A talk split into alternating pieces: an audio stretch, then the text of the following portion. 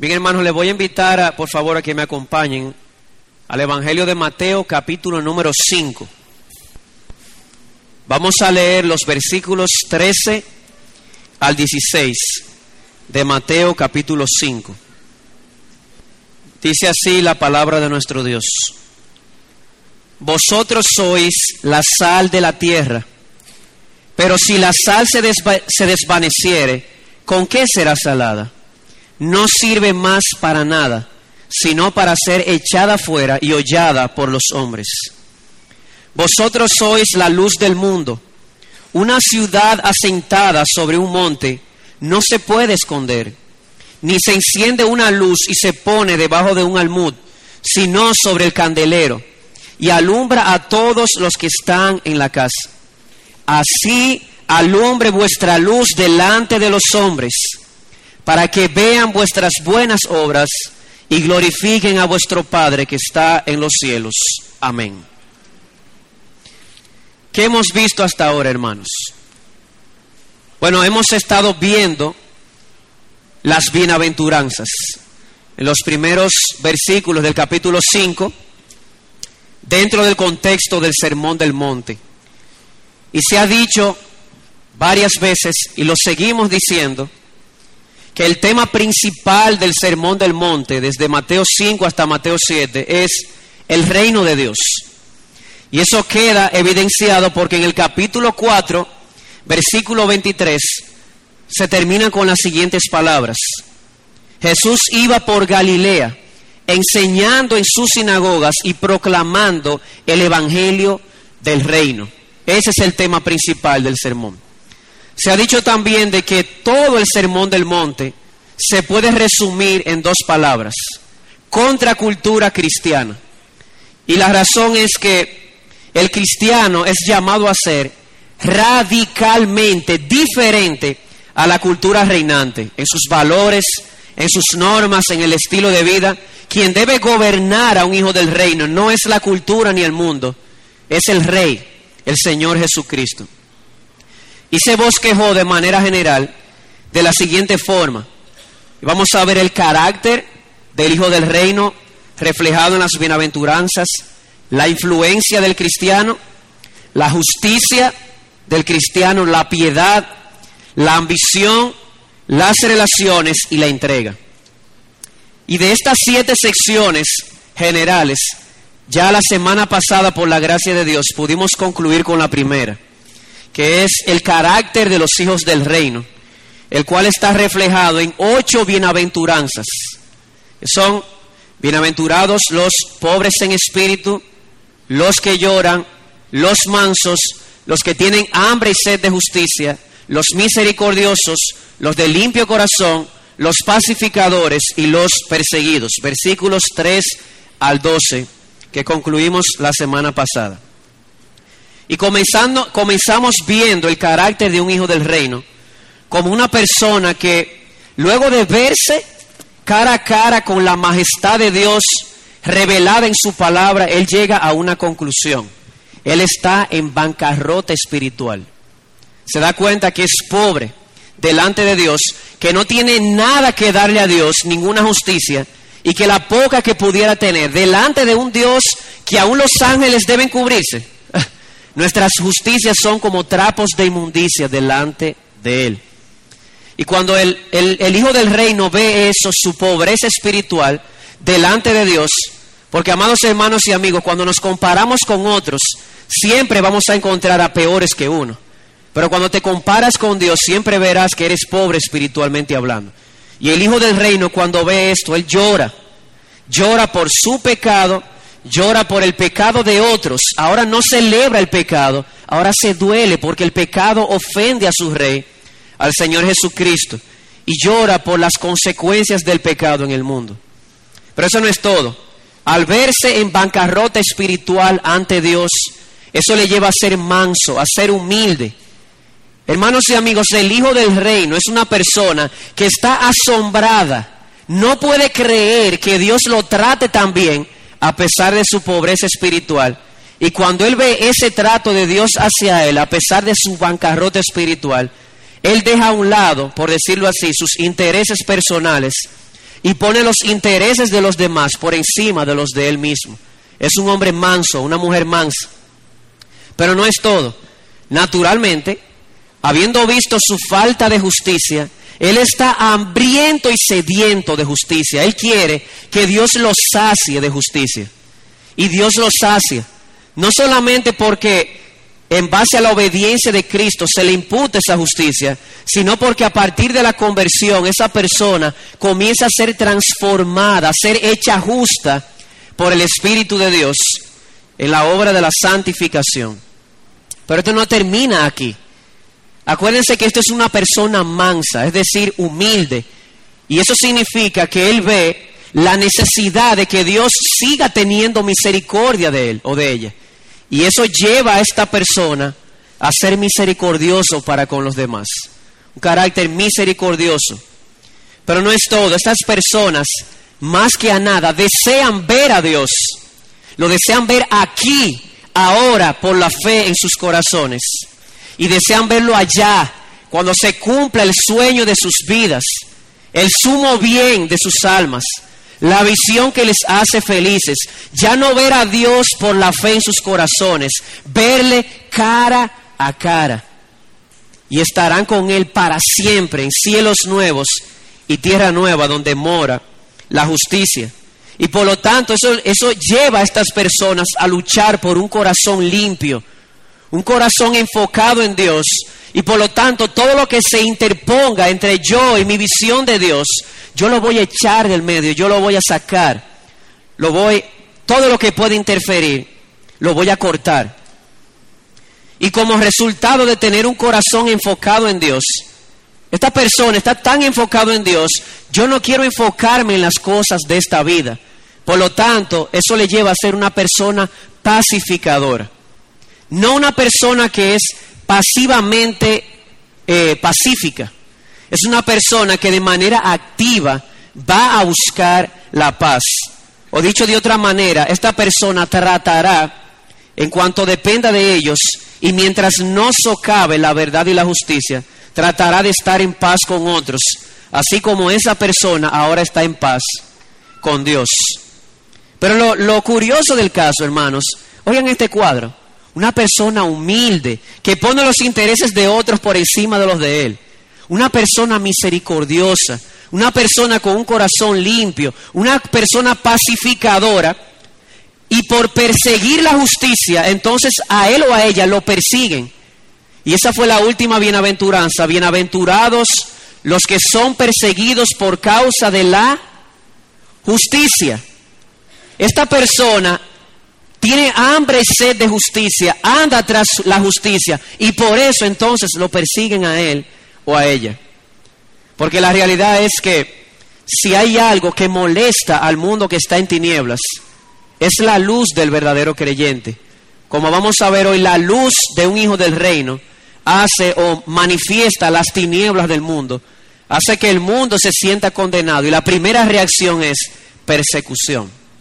Como vimos la semana pasada. Sin embargo, los perseguidos por causa de la justicia son dichosos, felices y bienaventurados, porque su galardón es grande en los cielos.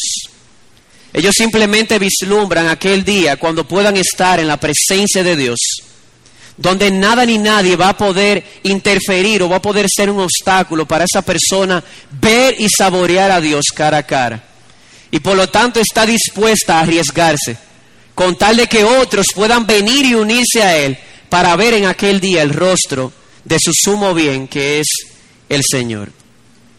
Y eso nos lleva ahora a la segunda sección de nuestro estudio, la influencia del cristiano. Vimos ya el carácter del cristiano en las bienaventuranzas. Ahora vamos a ver la influencia del cristiano. Y esta, esta sección la podemos ver en los versos 13 al 16, que ya se han leído y se pueden resumir de la siguiente manera. Vosotros sois la sal de la tierra, vosotros sois la luz del mundo. ¿Qué significa eso? ¿Qué significa el hecho de que el Hijo del Reino es la sal de la tierra?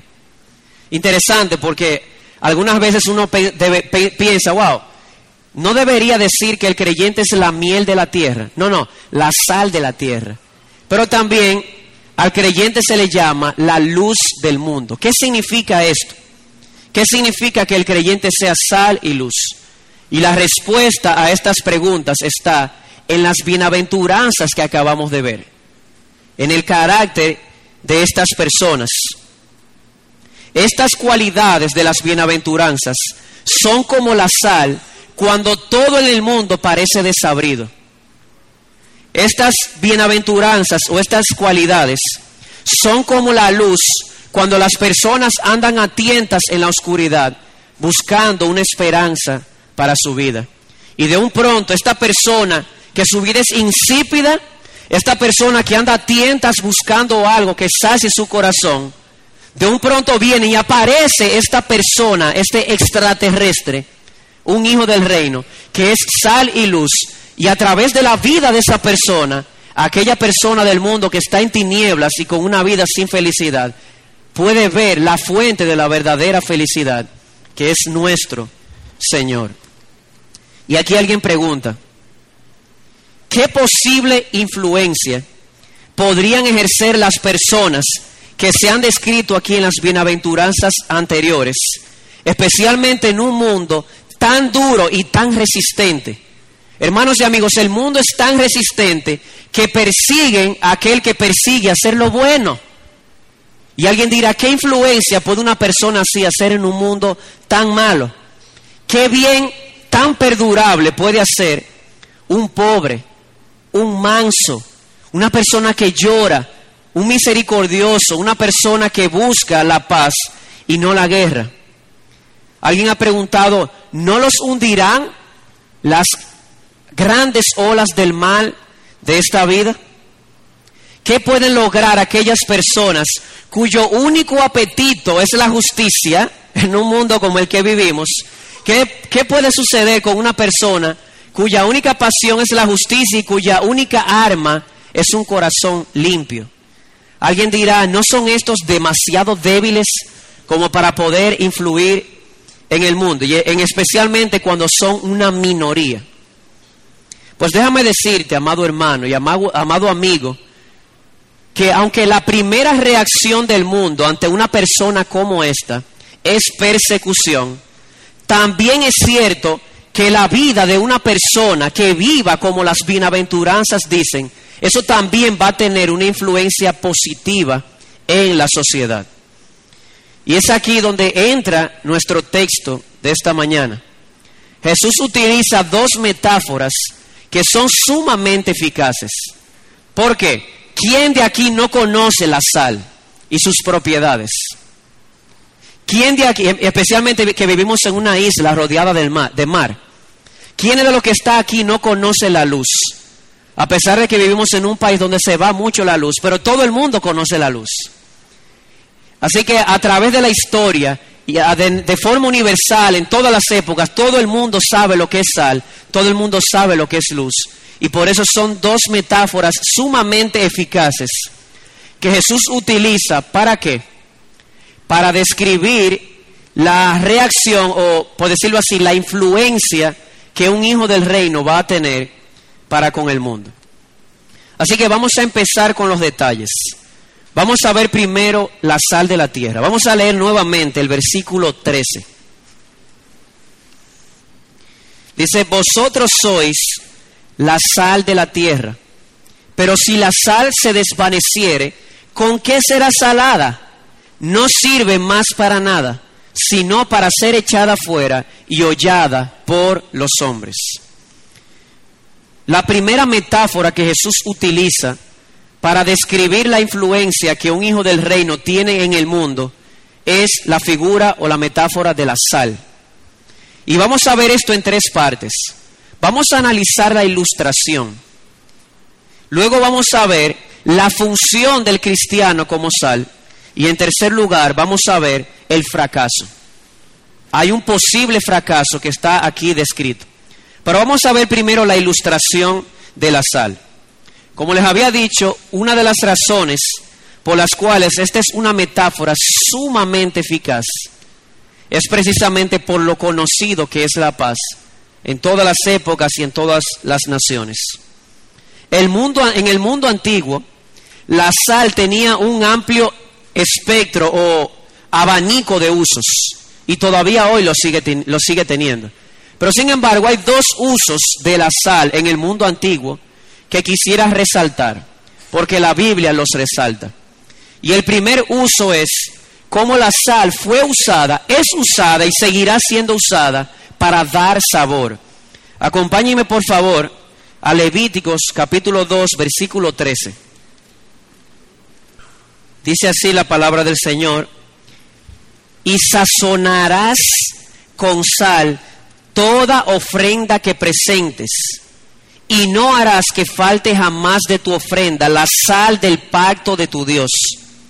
En toda ofrenda tuya ofrecerás sal. De hecho, en este versículo se resaltan las dos funciones de la paz. La primera de ellas ya la hemos mencionado y es dar sabor.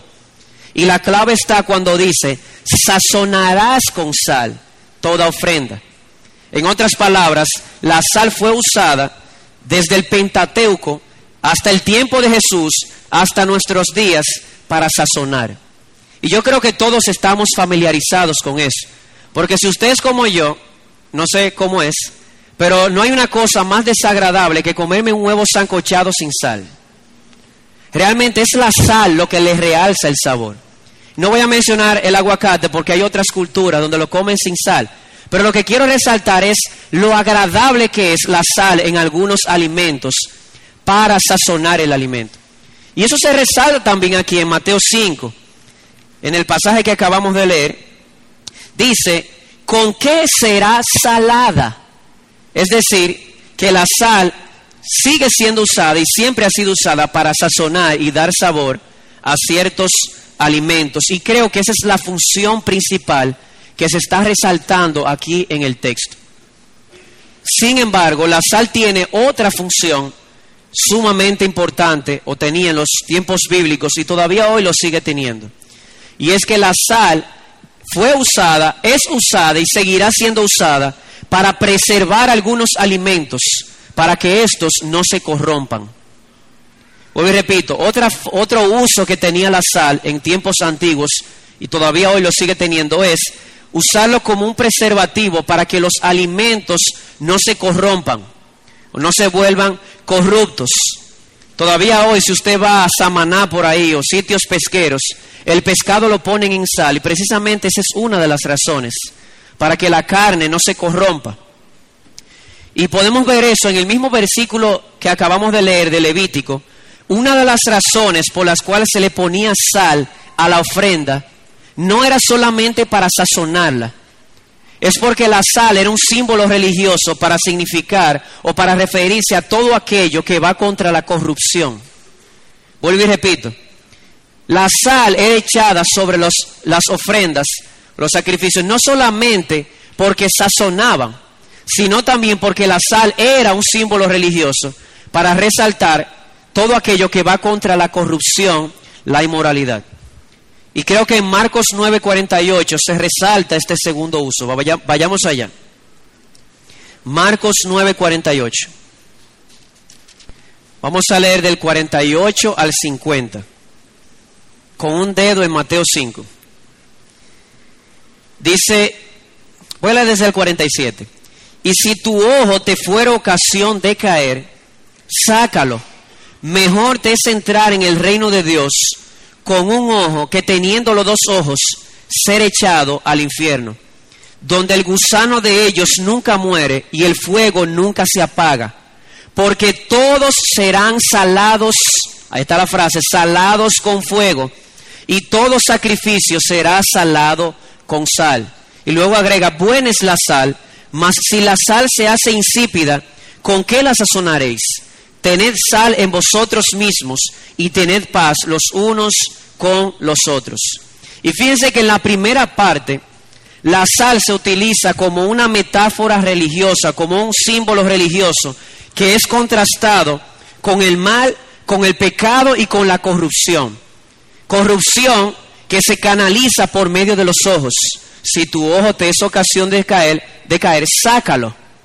Y luego dice, ¿por qué? Porque todos seréis purificados o salados con fuego. En otras palabras, la sal no solamente se usaba para dar sabor y sazonar, sino que también se utilizaba para preservar los alimentos, para que estos no se corrompieran. Y por eso la sal fue utilizada como una metáfora, como un símbolo religioso, para hablar de aquello que tiene sabor o significado y para hablar de aquello que se opone a la corrupción. Y yo creo que esto es sumamente relevante y eh, revela ciertas cosas, porque no solamente revela la función del cristiano, sino que también revela el estado del mundo en que vive el cristiano. Eh, señor predicador, ¿cuál es el estado del mundo que rodea al cristiano? Bueno, si utilizamos la figura de la sal, que se usa para dar sabor y para preservar de la corrupción, lo primero que caracteriza al mundo que nos rodea es que está aburrido, como decía un comentarista, está hastiado, está sin sabor, nada lo satisface. Decía el predicador Salomón en Eclesiastés 1.8, todas las cosas son fatigosas, más de lo que el hombre puede expresar.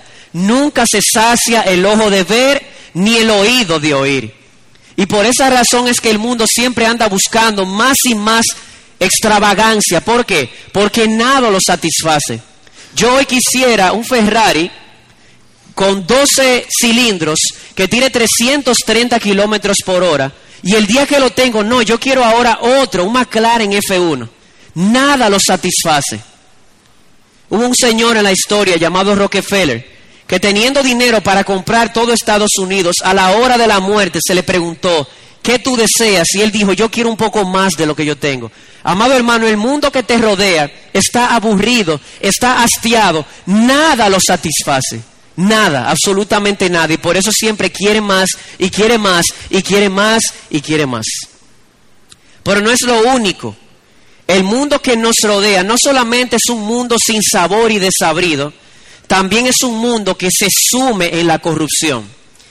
Cuando Pablo habla en Romanos capítulo 1 de aquellos que viven de espaldas a Dios, él dice lo siguiente, estando atestados de toda injusticia, fornicación, perversidad, avaricia, maldad, llenos de envidia, homicidios, contiendas, engaños y malignidades, murmuradores, detractores, aborrecedores de Dios, injuriosos, soberbios, altivos, inventores de males, desobedientes a los padres, necios, desleales, sin afecto natural, implacables, sin misericordia.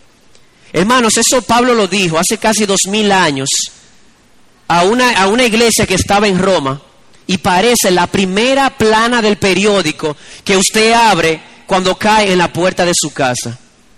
El mundo está corrompido y el mundo se sigue corrompiendo aún más y más. Y ese es el medio que nos rodea. Ese es el mundo que nos rodea. Un mundo insípido y sin sabor, sin gozo, nada lo satisface. Y un mundo que se corrompe cada vez más. Porque en su búsqueda de aquello que lo satisface, lo están buscando en el lugar equivocado. Y como nada los satisface, ellos siguen buscando más y más hasta llegar a cosas vergonzosas. Y eso es lo que sucede en Romanos 1. Aquellas personas que viendo la gloria de Dios le dan la espalda y se vuelcan a las criaturas en vez del Creador. Y por esa razón son entregados a pasiones vergonzosas y llegan a hacer cosas eh, sumamente vergonzosas, hombres con hombres, mujeres con mujeres. ¿Por qué? Porque como nada los satisface, porque no están buscando en el lugar correcto, lo que llegan a, buscar o a conseguir, como no les da satisfacción, siguen más y más y cada vez más se sumergen en el, en el mundo de la corrupción. Pero, aquí está el glorioso pero de la escritura. Es aquí donde entra el creyente.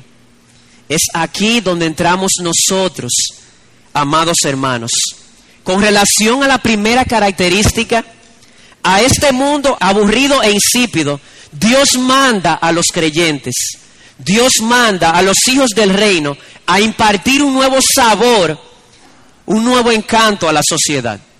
¿Y saben qué llama la atención? La última bienaventuranza que se resalta en lo que leímos es gozo en la persecución.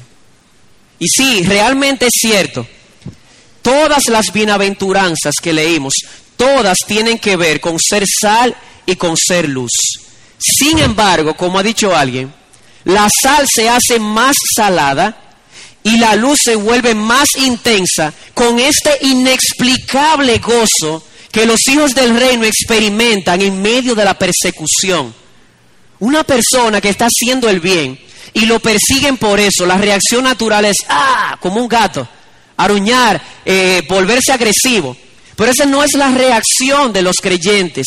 Ellos se gozan porque su mirada está en la recompensa que van a recibir. Su galardón es grande en los cielos. Y cuando el mundo ve eso, este gozo extraterrestre, dicen, ese hombre tiene lo que yo ando buscando.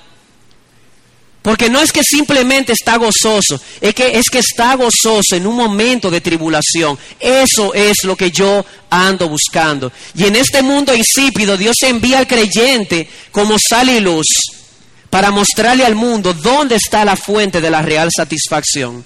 Y es Dios mismo. Pero no es lo único. En este mundo que se corrompe o que es corrompido por naturaleza y que se sigue corrompiendo más y más, Dios envía a sus hijos, a los creyentes, a los hijos del reino, con la tarea de aportar un antiséptico a la corrupción del mundo.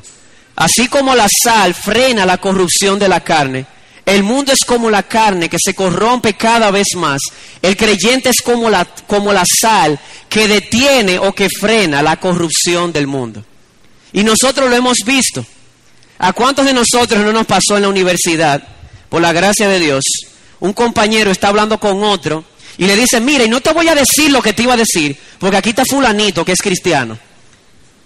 Y a veces se abstiene de hacer ciertas cosas vergonzosas o pecaminosas por la presencia de un creyente. ¿Por qué? Porque él no solamente es usado por Dios para mostrar realmente el verdadero sabor, sino también es usado por Dios para frenar la corrupción en este mundo. Así que estas personas que parecen débiles, mansos, que lloran, misericordiosos, tienen una influencia más grande de lo que podamos imaginar. Sí, a ellos los persiguen en un principio, pero tienen una influencia poderosa. Y el ejemplo, un ejemplo que tengo en mente al respecto es Pablo. Hermanos, ¿qué hacían Pablo y Silas presos en Filipos. ¿Qué hacían allí? No fue por un crimen, fue por causa del Evangelio. Estaban presos, estaban sufriendo por el Evangelio. Pero ¿cómo estaban sufriendo? Con gozo. Hermano, ¿y cómo usted lo sabe? Porque el escritor divino en Hechos dice que ellos estaban cantando himnos a Dios. ¿Quieren ver la influencia poderosa de estos infelices, como diría el mundo? Cuando vino el terremoto, que se abrieron las puertas al carcelero no se le ocurrió acercarse a otro, no, a Pablo y a Silas. ¿Por qué? Porque su ejemplo de gozo en la persecución le mostró a este hombre que esos hombres tenían lo que él andaba buscando. Eso es lo que yo quiero. Mi vida no tiene sabor, mi vida se corrompe. Yo quiero lo que esos hombres tienen. Yo quiero ese gozo. Yo quiero conocer a su Dios y a su Cristo. Hermano, ¿ves la responsabilidad que tienes sobre tus hombros? ¿Ves el privilegio que tienes sobre ti? De ser usado como un telescopio para que a través de ti el mundo pueda ver que realmente la vida tiene un sentido. Que Jesús, en Él es, es, que está realmente escondida la vida. Sin embargo, sin embargo, hay una advertencia que debe darse aquí. Y es que la sal puede volverse inútil. Miren ahí mismo en el versículo 3, en la última parte. Dice, pero si la sal se desvaneciere, otra traducción dice, si la sal se vuelve insípida, ¿con qué será salada? No sirve más para nada, sino para ser echada fuera y hollada por los hombres. Y este dato es interesante. ¿Saben por qué? Porque técnicamente la sal no se corrompe. técnicamente hablando, la sal no deja de ser sal. Y por eso algunos eh, estudiosos han concluido, y creo que erróneamente, que el creyente por ser sal nunca va a dejar de salar. Pero Jesús dice que es posible. Cuando de ese sí, dice, pero si la sal se desvaneciere, ¿con qué va a poder dar sabor? Es decir, que existe una posibilidad de que el creyente como sal deje de hacer su función. Y usted dirá, ¿y cómo? Si técnicamente hablando la sal no puede dejar de ser sal y por lo tanto no puede dejar de hacer su función, ¿cómo es posible que la sal se vuelva insípida? Bueno, como alguien ha dicho, un estudioso, la sal de los pantanos y lagunas o de las rocas en las inmediaciones del mar muerto en aquellos días adquiría fácilmente un sabor malo, rancio. ¿Debido a qué? Debido a su mezcla con el yeso.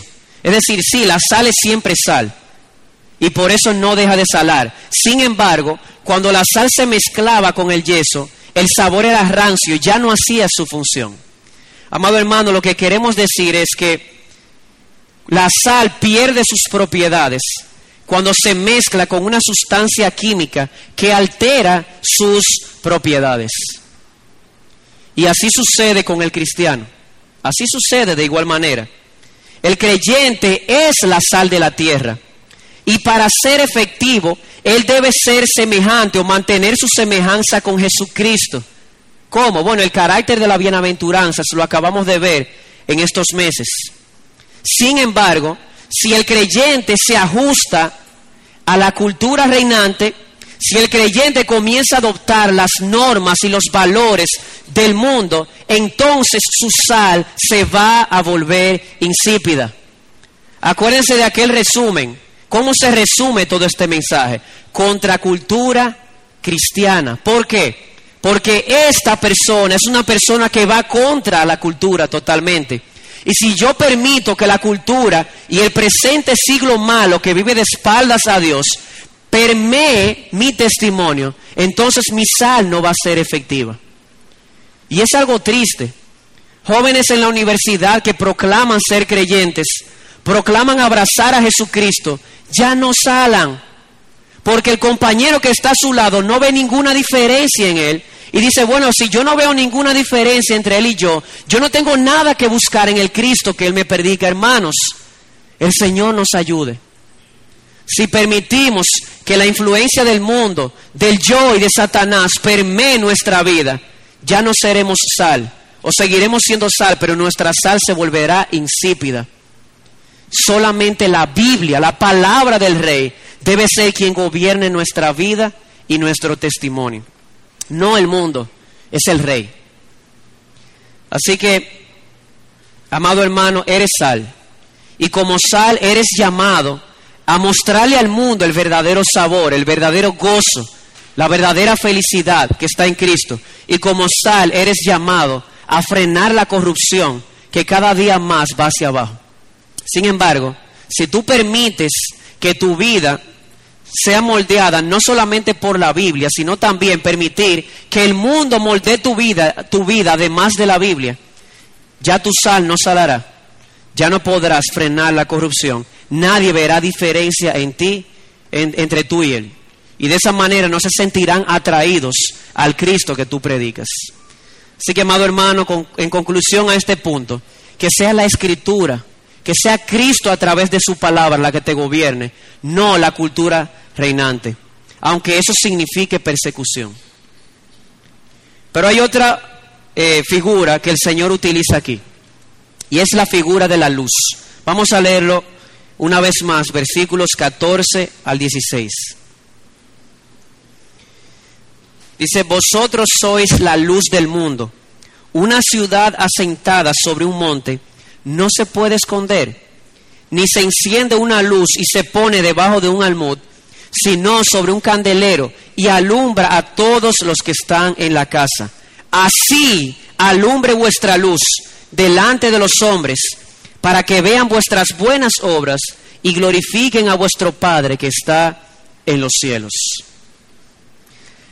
La segunda ilustración es la luz.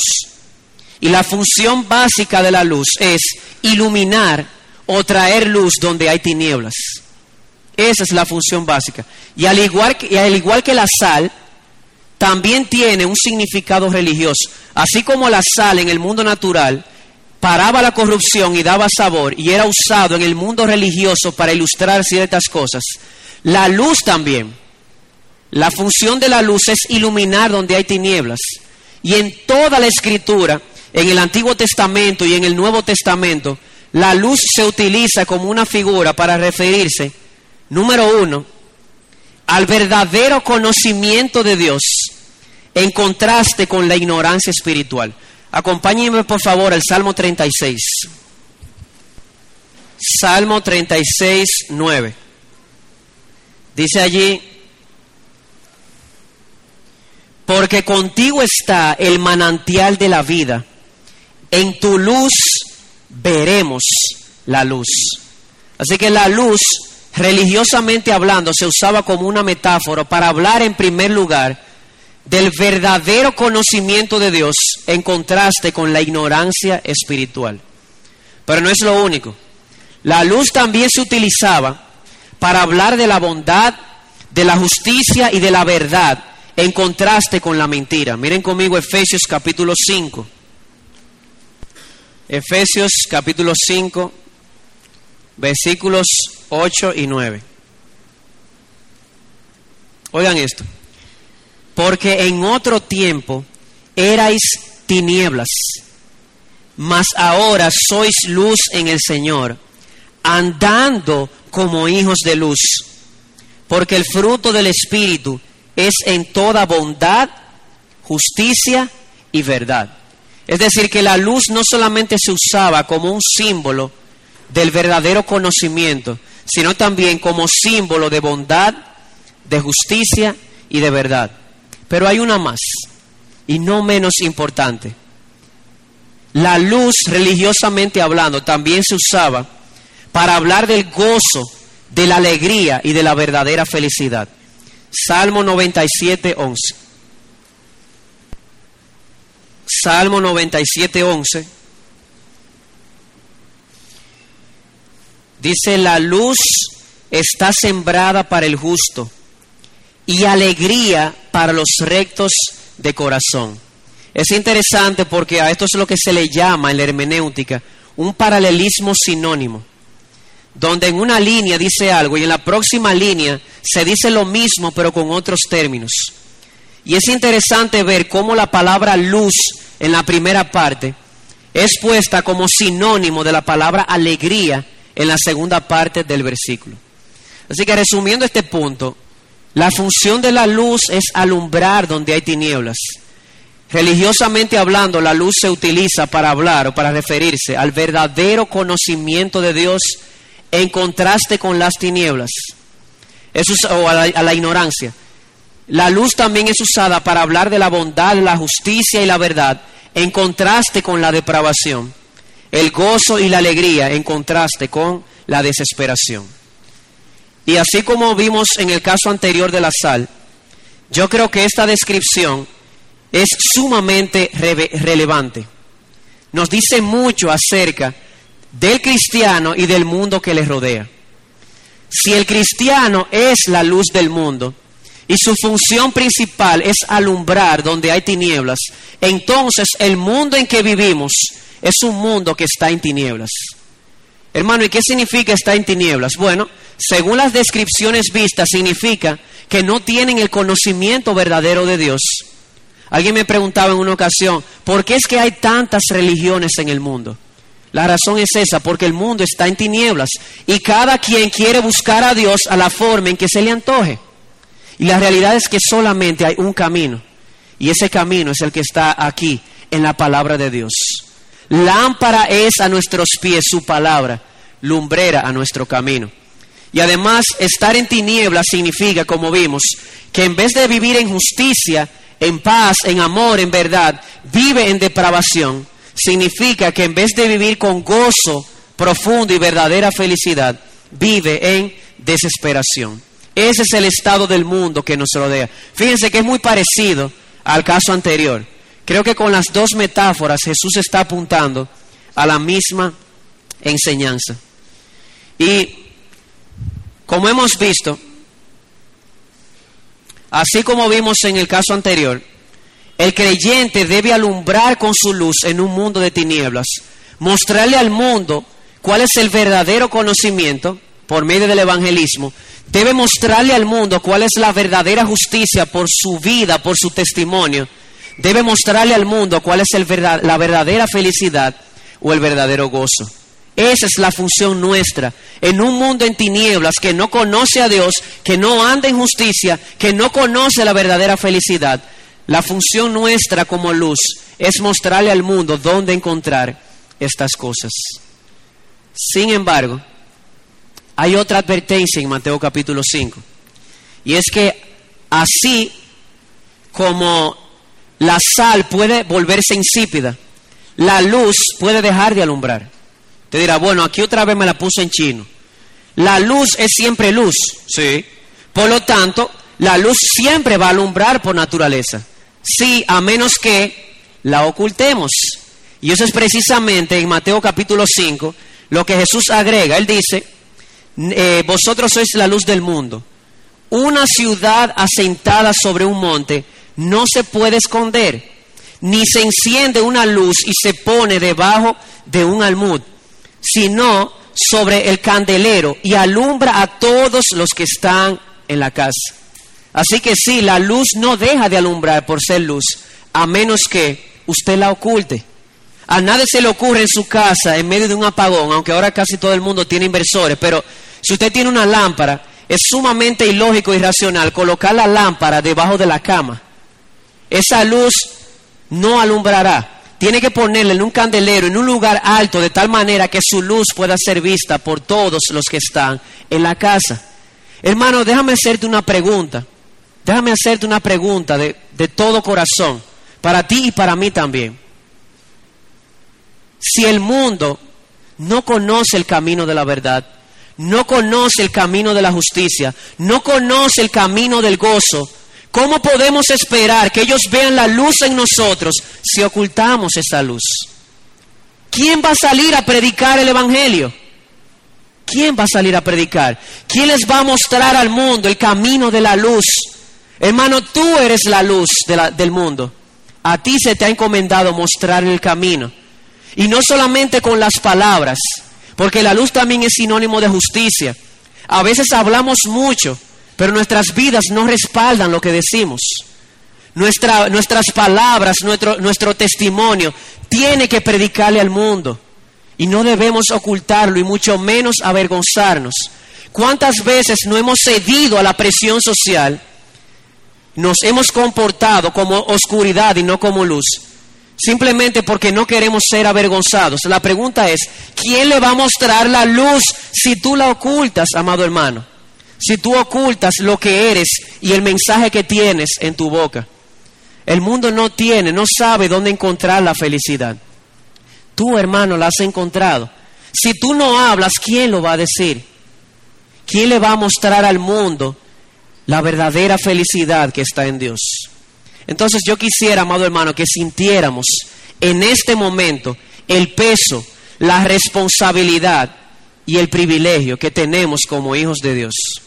Ser sal en un mundo corrupto, ser sal en un mundo insípido, ser luz en un mundo que no conoce a Dios, ser luz en un mundo que se suma en la injusticia y en la mentira, ser luz en un mundo que no conoce lo que es el gozo y la verdadera felicidad. Y usted dirá, ¿y cuando yo vivo así? Cuando yo vivo como sal y como vivo como luz, ¿cuál es el resultado? Dice el versículo 16, así alumbre vuestra luz delante de los hombres. ¿Para qué? Para que vean vuestras buenas obras y glorifiquen a vuestro Padre que está en los cielos. Esto es sumamente importante. Parece como contradecir lo que Jesús dice en el próximo capítulo. Cuando hablando de la, limosna, la oración y el ayuno, Él dice, no hagan esas, esas cosas para ser vistos de los hombres. Pero aquí dice, que vean vuestras buenas obras. ¿Creen que hay una contradicción? No, no, no. La diferencia está en el propósito. La advertencia de Jesús en Mateo 6 es, no hagan eso para ser vistos por los hombres, como si ustedes son el foco de atención. Aquí es totalmente diferente. Aquí es, no oculten vuestra luz, no oculten el mensaje, no oculten lo que somos, no ocultemos lo que somos. ¿Para qué? Para que nos den gloria a nosotros. No, para que vean nuestras buenas obras y glorifiquen a nuestro Padre que está en los cielos. Y usted dirá, usted, lo que usted está diciendo no me suena a amor, ¿eh? ¿Hoy por qué? Porque detrás de eso hay un propósito oculto. Bueno, puede ser, amado amigo, porque tú no sepas que no hay nada en todo el universo que pueda saciar más el corazón del hombre que la gloria de Dios. Así que cuando yo vivo de esa manera, para que el mundo pueda darle gloria a Dios, ese es el mayor acto de amor que podemos hacer. Mostrarle a otros a Dios, porque Él es la fuente y el manantial de la vida. Así que en conclusión, amados hermanos, aunque vivir como sal y luz en un mundo que se sume en corrupción y en tinieblas puede provocar persecución, no es motivo para esconder la luz, no es motivo para dejar de ser sal. ¿Por qué? Porque viviendo así, nosotros seremos bienaventurados. Acuérdense la, la sección anterior. No solamente eso, otros van a ser beneficiados. Y más que todas las cosas, verán nuestras buenas obras y glorificarán a nuestro Padre que está en los cielos. Así que vuelvo y repito, viviendo como sal y como luz, como lo que somos. Nosotros somos bienaventurados, otros son beneficiados por nuestro testimonio y nuestro Padre que está en los cielos recibe toda la gloria. Quisiera dar algunas lecciones prácticas para concluir. Y quisiera empezar con los hermanos. Amado hermano, escucha esto. En el año 1951 se le pidió a un filósofo y escéptico francés llamado Albert Camus que le hablara a un grupo de cristianos sobre el tema que el mundo espera del cristianismo. Y él le dijo, el mundo espera que los cristianos hablen claro por fin y que sus vidas muestren su mensaje de manera personal. Mi pregunta, amado hermano, es, ¿está la sal de tu vida influenciando a otros? ¿Lo está? Es una pregunta para que nos examinemos a nosotros mismos. Y si somos sal, por amor a Cristo y a las almas, comportémonos como sal. Escucha esta otra ilustración. Una niña fue llevada por su madre a una catedral en una excursión. Y en un momento ellos comienzan a ver en esta catedral unos hermosos vitrales con personajes pintados y el sol, penetrando y brilloso. Ella le preguntó a su madre, mami, ¿quiénes son esas personas? Y su madre le dijo, ellos son santos. Y dice la niña, ah, ahora es que yo entiendo lo que es un santo. ¿Qué? Es una persona a través de quien la luz puede penetrar y mostrarse a otros. Amado hermano, que estás aquí, ¿está tu luz alumbrando a otros? ¿Sabes por qué al final cuando vean nuestras buenas obras glorificarán a Dios? ¿Sabes por qué? Porque al final no es tu luz ni la mía, es la luz de Cristo a través de nosotros. Nosotros somos simplemente como la luna. ¿La luna alumbra? Claro que alumbra, siempre y cuando esté de frente a frente al sol y refleje su luz. Amado hermano, somos luz cuando vemos cara a cara por la palabra de Dios el rostro de nuestro Dios y somos transformados. Y es esa luz de nuestra transformación en la vida cristiana lo que va a mostrar al mundo la verdadera luz. Así que si tú quieres seguir siendo sal, si tú quieres seguir siendo luz, tienes que mantenerte conectado a la fuente. Tienes que estar como la luna, constantemente mirando de frente al sol, para que la luz de Cristo se refleje en ti y otros puedan ver a través de ti la gloria de tu Dios. Qué vergüenza sería para nosotros lo que Pablo reprende en el libro de Romanos. El nombre de Dios es blasfemado por nuestra causa. No, hermanos, así alumbre nuestra luz delante de los hombres, para que cuando, cuando vean nuestras buenas obras, glorifiquen a nuestro Padre que está en los cielos. Y tú, amado amigo, que hoy me acompañas, o nos acompañas, que no conoces a Jesucristo, yo quisiera, no solamente personalmente, sino también a nombre de todos nosotros los que estamos aquí, de corazón, si no hemos sido testimonio a ti, si no nos hemos comportado como sal y como luz delante de ti, perdónanos. Perdónanos de todo corazón, porque no ha sido amor. El amor siempre busca lo mejor para otros, y lo mejor para ti es que tú puedas ver la gloria de Dios. Perdónanos si no hemos sido un canal a través del cual tú hayas podido ver la gloria de Dios.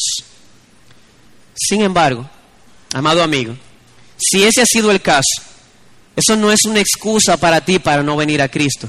Porque al final quien te ha fallado no es Cristo, sino yo. Cristo no te ha fallado. Él sigue detrás de ti diciéndote, tú vives en oscuridad, tú vives en corrupción, tú vives en infelicidad. Pero escucha esto, y es lo que nosotros los creyentes, por nuestro, por nuestro mensaje y por nuestra obra, debimos haberte dicho. Escucha esto. Para ti, amado amigo, que nada te satisface, Jesús dice, yo soy el pan de vida. El que a mí viene no tendrá hambre ni sed jamás. Tú, amado amigo, que vives en la corrupción, que los deseos te gobiernan, escucha esto, si el Hijo te liberta, serás verdaderamente libre hay liberación en Jesucristo. Y tú, amado amigo, que para ti la vida no tiene sabor, es desabrida y que no conoces el gozo, escucha esto. Cristo es quien satisface tu corazón. Y tú que andas en tinieblas, que no ves la luz. Jesús dice, yo soy el camino, yo soy la verdad y yo soy la vida. Nadie viene al Padre sino por mí. Jesús le dijo a los discípulos, yo voy a un lugar donde ahora ustedes no, me pueden seguir, pero después ustedes irán. Felipe le dijo, Señor, ¿cómo llegaremos ahí si no conocemos el camino? Jesús dijo, yo soy el camino, yo soy la verdad, yo soy la vida. Nadie llega al Padre sino por mí. Así que, amado hermano, quisiera decirte en este momento lo que tal vez con mi vida no te he dicho, con mi testimonio. Lo que tú andas buscando está en Jesús. Yo te ruego de todo corazón, como si dependiera de mí, sabiendo que depende del Espíritu, que tú abraces a Jesucristo, que tú abraces a Jesús como tu Salvador, como tu Señor, como tu tesoro. Yo te aseguro, amado amigo, que comenzarás a saborear algo que nunca has saboreado. Te aseguro que comenzarás a ver algo que nunca has visto. Gozo y paz en el Espíritu Santo. No desperdicies tu vida. Ven hoy a Jesucristo y tendrás salvación. Amén.